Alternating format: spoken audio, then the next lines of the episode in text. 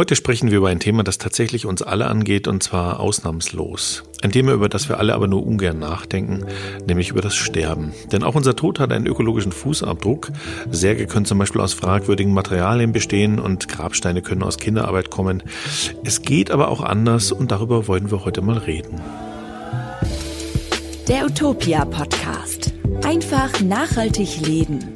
Hallo, ich bin Andreas von Utopia und heute geht es um ein Thema, über das wir eigentlich nicht so gerne sprechen, das vielen sehr nahe geht und mit dem wir alle schon ganz unterschiedliche Erfahrungen gemacht haben, nämlich das Sterben. Der Bundesverband Bestattungsbedarf stellt auf seiner Website die Frage, soll ich mich zu Lebzeiten mit dem Thema Bestattung befassen und antwortet darauf, ja, unbedingt. Und wir von Utopia möchten eigentlich eins draufsetzen und sagen, ja, und wir sollten uns unbedingt auch mit der Frage des nachhaltigeren Sterbens beschäftigen. Und das mache ich jetzt für euch zusammen mit meiner Kollegin Annika. Hallo. Hallo, Andreas. Ja, schwieriges Thema, oder? Die meisten Leute denken ja wirklich gar nicht gern über den Tod nach und schieben das Ganze lieber so von sich weg. Wie geht's dir damit? Naja, es gibt ja den Spruch von Woody Allen, ähm, ich habe keine Angst vorm Sterben, ich will nur nicht dabei sein, wenn es passiert. Und das fasst meine Einstellung schon so ein bisschen zusammen. Also ich gehe im Herbst, also jetzt zum Beispiel, gern über Friedhöfe spazieren, ähm, aber davon abgesehen zieht's mich da jetzt nicht so hin. Ja? Wie ist das bei dir? Hm, ja, also so alte Friedhöfe mag ich schon sehr. Aber jetzt irgendwie gerne über den Tod nachdenken, tue ich ehrlich gesagt auch nicht. Aber ich bin ja ein eher rationaler Mensch und mal so ganz rein rational betrachtet ist es ja schon auf jeden Fall sinnvoll, sich da einfach mal Gedanken drüber zu machen. Sterben tun wir auf jeden Fall. Also es ist auf jeden Fall gut, da schon vorher einfach mal ein paar Sachen geklärt zu haben. Wir hier bei Utopia reden natürlich vor allem deshalb drüber, weil das Ganze auch was mit Nachhaltigkeit zu tun hat. Leider ist nämlich so die Art und Weise, wie unsere Gesellschaft im Moment ihre Toten bestattet, nicht so ganz umweltverträglich. Ja, das ist leider so. Und äh, wie so oft beim Thema Tod ist es natürlich ein bisschen ein Tabu, darüber zu sprechen. Keiner will was dazu hören. Manche halten es vielleicht sogar für pietätlos, wenn wir jetzt darüber reden.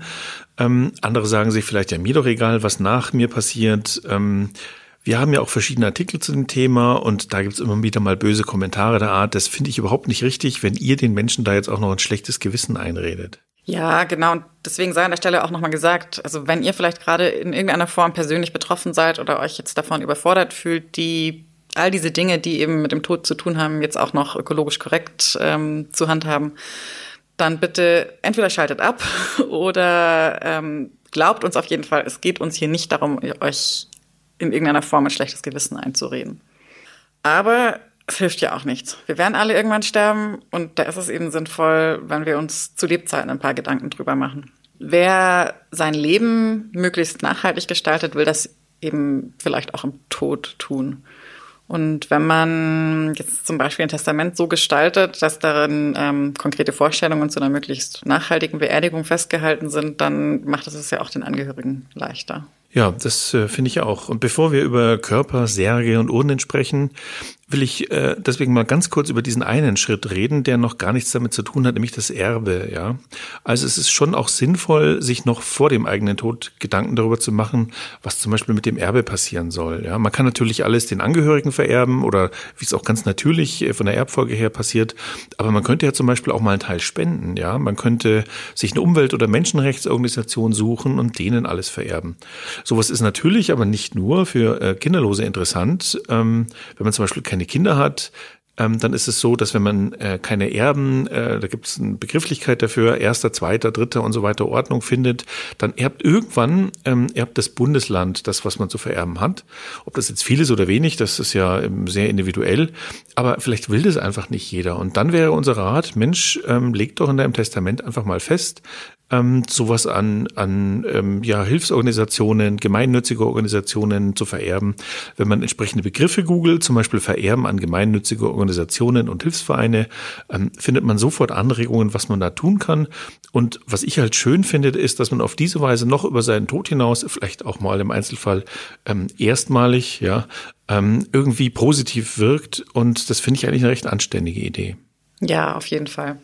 Und noch eine andere Sache, über die man im Zusammenhang mit dem Tod auch sprechen sollte, ist ähm, das Thema Organspende. Ähm, wenn man einen Organspendeausweis hat und mit sich trägt, dann werden ja im Fall des Hirntods dann Organe oder Gewebe eben gespendet und damit unter Umständen jemandem das Leben gerettet. Und dafür gibt's diese ganz einfachen Organspendeausweise aus Pappe, die kann man, glaube ich, sogar selber ausdrucken und sich ins Portemonnaie stecken. Ein anderes Thema sind auch Patientenverfügungen und Vollmachten im Falle schwerer Krankheiten. So eine Patientenverfügung ist eine schriftliche Willenserklärung für den Fall, ähm, dass der Betroffene oder die Betroffene ihren eigenen Willen nicht mehr selber bekunden können, ähm, zum Beispiel gegenüber Ärzten, Pflegekräften oder Einrichtungen. Und da geht es typischerweise um lebenserhaltende Maßnahmen in Grenzfällen. Und darüber will natürlich auch niemand reden. Ne? Aber wenn es dann halt soweit ist, dann kann gar keiner mehr darüber reden. Und deswegen sollte man das Ganze geklärt haben, ähm, bevor es soweit kommt. Ja, Ich empfehle da die Sonderhefte von Stiftung Warentest. Da gibt es zwei. Eins heißt Vorsorgeset, das andere heißt Nachlassset. Da steht jede Menge drin. Also zumindest ein Start hat man damit. Es gibt auch Vordrucke da drin. Ähm, aber eigentlich ist man damit schon mal ganz gut aufgeklärt und kann das Thema auch so in der eigenen Verwandtschaft mal angehen. Es ist aber eigentlich ein so umfangreiches Thema, dass man da etliche Podcasts zu machen könnte. Die hätten aber gar nichts mehr mit Nachhaltigkeit zu tun. Ähm, aber wir wollten es zumindest mal erwähnt haben, ja. Kommen wir aber mal zum Thema Bestattung. Da gibt's verschiedene Arten, ähm, so auf den ersten Blick, allerdings so viele dann irgendwie doch nicht. Ne? Sarg oder Urne, viel mehr Möglichkeiten scheint es da fast nicht zu geben, oder? Nee, genau, das ist bei uns so. Ähm, Bestattung heißt bei uns fast immer Erd- oder Feuerbestattung. Ähm, was dabei vielleicht nicht so bekannt ist, ist, dass auch wenn man sich einäschern lässt, ähm, das trotzdem in einem Sarg passiert. Ähm, also dass in Deutschland eigentlich jeder Mensch, der stirbt, erstmal in einem Sarg bestattet wird. Das ist jetzt vielleicht so ein bisschen ein unangenehmes Thema, aber ähm, auch für Särge werden ähm, natürliche Ressourcen verbraucht. Und da macht es schon Sinn, auch mal nachzufragen, ob zum Beispiel das Holz für den Sarg aus nachhaltiger Forstwirtschaft ähm, kommt. Ein Sarg muss natürlich an sich verrottbar sein, ähm, aber trotzdem ist da auch zum Beispiel ein Thema, dass in Särgen manchmal umweltschädliche Stoffe verarbeitet werden, wie zum Beispiel ähm, Lacke oder Farben oder ähm, Kleber. Tatsächlich gibt's aber inzwischen auch schon so einige Alternativen zu herkömmlichen Särgen. Ne? Ja, ich fand es eigentlich ganz erstaunlich. Ne? Särge gibt's aus allen möglichen Materialien. Ähm, neben Holz zum Beispiel auch Recyclingpappe. Es gibt aber auch Anbieter mit so eher ungewöhnlichen Materialien, zum Beispiel Bambus, Bananenblätter oder Weide. Ähm, einige gibt's sogar mit Fairtrade-Siegel, da ist man dann sozusagen auf der sicheren Seite. Leider haben bei uns einige Bundesländer ja noch die sogenannte Vollholz-Sargpflicht. Also da müsst ihr einfach mal schauen, wie das bei euch im Bundesland geregelt ist. Hm, ich sag mal, wenn ihr so einen richtig nachhaltigen und ökologischen Sarg möchtet, dann solltet ihr euch am besten für ein weitgehend unbehandeltes, metallfreies und möglichst FSC-zertifiziertes Produkt aus eurer Region entscheiden. Ähm, übrigens kann man inzwischen sogar bei der Innenausstattung, also der Auskleidung des Sarges, zum Beispiel auf sowas wie Biobaumwolle achten. Ja, und auch für Urnen, die ja dann nach einer Feuerbestattung im Sarg letztendlich die Asche des Verstorbenen enthalten, gibt's ähm, inzwischen einige Alternativen. Also so herkömmliche Urnen, die bestehen oft aus Kunststoff oder Metall oder Keramik oder auch Stein wie, wie Marmor oder Granit. Und es gibt aber eben auch zum Beispiel Urnen aus Holz oder aus Bambus, äh, aus Biokunststoffen, aus Papier oder Pappe und ähm, ja, anderen biologisch abbaubaren Materialien. Vielleicht fragt sich jetzt der oder die eine oder andere, ob denn jetzt aus Umweltsicht eine Feuerbestattung oder eine Erdbestattung besser ist. Ein Sarg gibt's ja, wie gesagt, in beiden Fällen. Bei der klassischen Beerdigung liegt der Sarg dann eben mit dem oder der Verstorbenen in der Erde. Bei der Feuerbestattung wird er verbrannt und die Asche kommt in der Urne in den Boden, meistens in den Boden. Ähm, natürlich ist das eine sehr private Entscheidung, wo auch ganz persönliche Faktoren eine Rolle spielen. Aber also rein rational ist es so, dass zwar bei der Verbrennung ähm, eines Körpers und eines Sargs umweltschädliche Stoffe in die Luft gelangen können.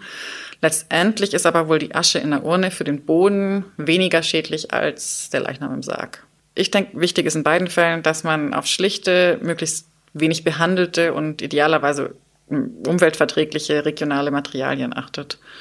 Was nämlich in Deutschland in der Regel nicht geht, ist, dass die Asche einfach so ich weiß nicht, im Wald oder am Meer verstreut wird. Ja, das wäre ja eigentlich eine romantische Vorstellung. Ne? Filmfans kennen vielleicht die großartige Szene aus der Big Lebowski.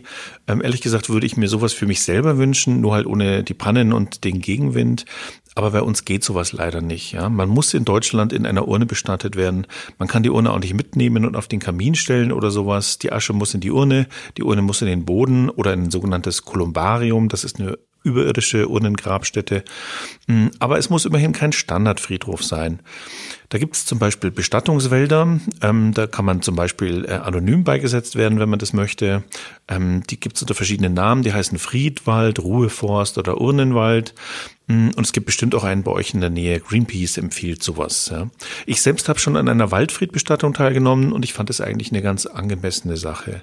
Ähm, das war in diesem Fall nicht anonym, ähm, aber es gab keine Grabsteine, sondern es gab so kleine Schildchen und da konnte man zum Beispiel ähm, einen Baum mit anderen Familienangehörigen teilen und die betreffende Familie hatte das sogar bis zu den Jüngsten hin schon alles durchgeplant. Ja, sowas klingt, finde ich, eigentlich ganz schön. Und ich finde aber auch gut, dass es nicht diese vielen Blumengrenze und Blumengestecke gibt, ähm, die man so von klassischen Beerdigungen kennt. Und dass dann später ständig wieder frische Blumen aufs Grab gestellt werden. Diese Blumen kommen ja auch alle irgendwo her, ne? Und dann nach ein paar Tagen sind sie verwelkt. Und das ist ja schon auch ein Umweltfaktor, über den man ruhig auch mal nachdenken sollte. Über Blumen sollten wir übrigens sowieso eigentlich mal einen eigenen Podcast machen. Da gibt es ganz, ganz viel zu, zu sagen. Ja, äh, machen wir unbedingt und ich sehe das auch so. Ne? Ähm, wo das auch vermieden ist, ist natürlich Seebestattungen. Da braucht es allerdings eine spezielle Urne, nämlich eine Seeurne. Die löst sich dann relativ schnell auf. Dabei wird zum Beispiel ähm, eine Urne dem Meer übergeben, die aus Pappmaché oder zum Beispiel aus Salz und Sand, teils auch mit Muscheln drin und so besteht. Ähm, wobei man muss sich da auch genau erkundigen, wer nun die Asche genau da in diese Urne einfüllen darf. Das ist nämlich ziemlich stark geregelt. Ja, und außerdem sind so Seebestattungen in Deutschland ja gar nicht so einfach. Ne? Also da gibt's auch wieder in jedem Bundesland andere Regelungen dazu. Aber meistens oder in der Regel ist es so, dass die Hinterbliebenen nachweisen können müssen, dass der oder die Verstorbene eine besondere Verbundenheit mit dem Meer hatte. Wer das unbedingt für sich möchte, sollte das auf jeden Fall im Testament festhalten. Für die Umwelt ist die Asche im Meer erstmal nicht schädlich, aber es kann natürlich ähm, energieaufwendig oder umweltschädlich sein, da mit dem Schiff irgendwo rauszufahren und so weiter. Ja, die allermeisten Menschen werden ja ganz traditionell auf dem Friedhof beerdigt. Und ähm, da ist eine Sache, die wir noch recherchiert haben und die ich wirklich bedrückend finde. Es gibt Schätzungen, dass viele der in Deutschland verkauften Grabsteine aus Kinderarbeit stammen könnten. Ganz konkrete Schätzungen bewegen sich da zwischen etwa der Hälfte, teils gibt es auch Angaben, wonach zwei Drittel der Grabsteine aus Kinderarbeit kommen. Und ähm, ja, Kinderarbeit, ne, da arbeiten jetzt nicht etwa Kinder in Ferienarbeit beim Steinmetz oder der Steinmetzin, sondern das Ganze findet andernorts im Bergbau statt. Viele Grabsteine, also vor allen Dingen der Naturstein dieser Grabsteine, die kommen aus Steinbrüchen in Indien, teils auch Vietnam und anderen Ländern des globalen Südens. Und man muss sich das so vorstellen, da schleppen die Kinder schwere Steine, die stehen da an Bohrhämmern, die springen teils auch Sprengladungen an. Also das sind wirklich Dinge, die hier völlig unvorstellbar wären. Ähm, die Website aktivgegenkinderarbeit.de geht von 150.000 Kindern allein in Indien aus, die in solchen Steinbrüchen arbeiten und äh, wirklich seit Jahrzehnten versuchen solche Organisationen da was dagegen zu tun und richtig viel ist da noch nicht passiert. Aber man kann schon ein bisschen was dagegen tun, denn inzwischen gibt es tatsächlich Siegel, die Kinderarbeit ausdrücklich ausschließen. Und ich nenne mal zwei bekannte Siegel für Naturstein. Das ist Xertifix und Fairstone. Und ähm, wenn man einfach auf diese Siegel achtet, kann man einigermaßen sicher sein, dass diese ähm, Natursteine eben nicht von Kindern bearbeitet worden sind. Alternativ ähm, könnte man auch zu einer Steinmetzin gehen, der oder die nur einfach heimische Steine benutzen, ja. Übrigens haben vor zwei, drei Jahren endlich die ersten Bundesländer reagiert und die erlauben dann zum Beispiel nur noch solche Grabsteine, für die eben genauso ein solcher Nachweis erbracht werden kann, dass sie ohne Kinderarbeit produziert werden. Ja, das ist auf jeden Fall ein ganz, ganz wichtiger Punkt für Menschen, die gerne einen Grabstein haben möchten. Lass uns mal noch über so ein paar innovative Ideen sprechen, wie Bestattungen vielleicht in Zukunft noch aussehen könnten. Da gibt es zum Beispiel ein spanisches Startup, das ähm, vor ein paar Jahren eine Urne entwickelt hat, in der sich ähm, die Asche quasi mit einem Samen irgendwie verbindet und aus der dann ein Baum wachsen soll. Das ähm, ist in Deutschland aber noch nicht erlaubt. Dann gibt's zum Beispiel so eine schwedische ähm, Biologin, die eine Alternative zur Einäscherung erfunden hat. Und zwar soll da der Leichnam quasi schockgefrostet und dann pulverisiert werden. Das soll ähm, auch weniger energieaufwendig oder umweltverträglicher sein als ähm, die Verbrennung. Noch eine andere Alternative zur Einäscherung will ein britisches Unternehmen anbieten. Ähm, da soll der Körper in einer Art Lauge zersetzt werden. Und es gibt wohl auch die Idee von so einer Art Pilzanzug, der den Körper dann wohl quasi absorbiert und daher dann für die Umwelt verträglicher ist. Dann gibt es noch eine Idee von so einer Art Kapsel ähm, für den ganzen Körper, die sich komplett zersetzen soll und auf der dann ein Baum gepflanzt werden soll. Und im US-Bundesstaat Washington ähm, ist wohl seit kurzer Zeit sogar erlaubt, dass Körper kompostiert werden. In so einer Stahlbehälter ähm, findet das wohl statt. Da gibt es sicher auch noch viel mehr Ideen. Aber man sieht auf jeden Fall, es gibt viele andere Möglichkeiten der Bestattung als die, die in unserer Kultur im Moment ähm, bekannt sind oder genutzt werden. Und vielleicht sind da ja auch welche dabei, die für uns irgendwann in der Zukunft möglich sein werden. Ja, also ich muss sagen, da sind schon ein paar Sachen dabei, die ich mir für mich vorstellen könnte. Ähm, und liebe Zuhörerinnen und Zuhörer, wenn ihr an dieser Stelle noch zuhört, dann finde ich euch richtig gut, denn das alles sind keine Themen, die so richtig Spaß machen. Ähm, aber ihr, ihr stellt euch dem, das äh, finde ich gut. Umso mehr hoffe ich, dass wir heute einen angemessenen Rahmen gefunden haben, ähm, so über diese Kulturpraktiken mal zu reden, ähm, ohne da Tabus zu brechen und ähm, dass wir die irgendwie sinnvoll vielleicht mit dem Nachhaltigkeitsgedanken mal verbinden konnten. Wie immer gilt, lasst euch davon nicht unter Druck setzen, alles irgendwie restlos perfekt machen zu wollen. Das gelingt sowieso niemanden. Und ihr alle sollt bitte mit eurem Willen und mit eurem Körper machen, was ihr am Ende wollt. Ähm, aber vielleicht konnten wir einige von euch inspirieren, mal Gedanken über den letzten Weg zu machen. Ähm, und vielleicht könnt ihr bei Gesprächen mit Verwandten das mal einfließen lassen. Ja, genau. Ich glaube, das ist trotz allem einfach ein Thema, bei dem wir offen sein sollten und das wir auf jeden Fall nicht einfach ausblenden sollten. Damit sind wir durch für heute mit dem Podcast. Vielen Dank fürs Zuhören, auch wenn das Thema heute nicht einfach war. In der Podcast-Beschreibung findet ihr wie immer die wichtigsten Links zu den weiterführenden Infos zu dem Thema. Und wir freuen uns wie immer, wenn ihr den Podcast in der App, die ihr nutzt, bewertet, abonniert und ähm, wenn ihr uns Themenvorschläge schickt an redaktion.eltopia.de mit dem Betreff Podcast. Danke und macht's gut. Tschüss auch von mir. Der Utopia Podcast. Einfach nachhaltig leben.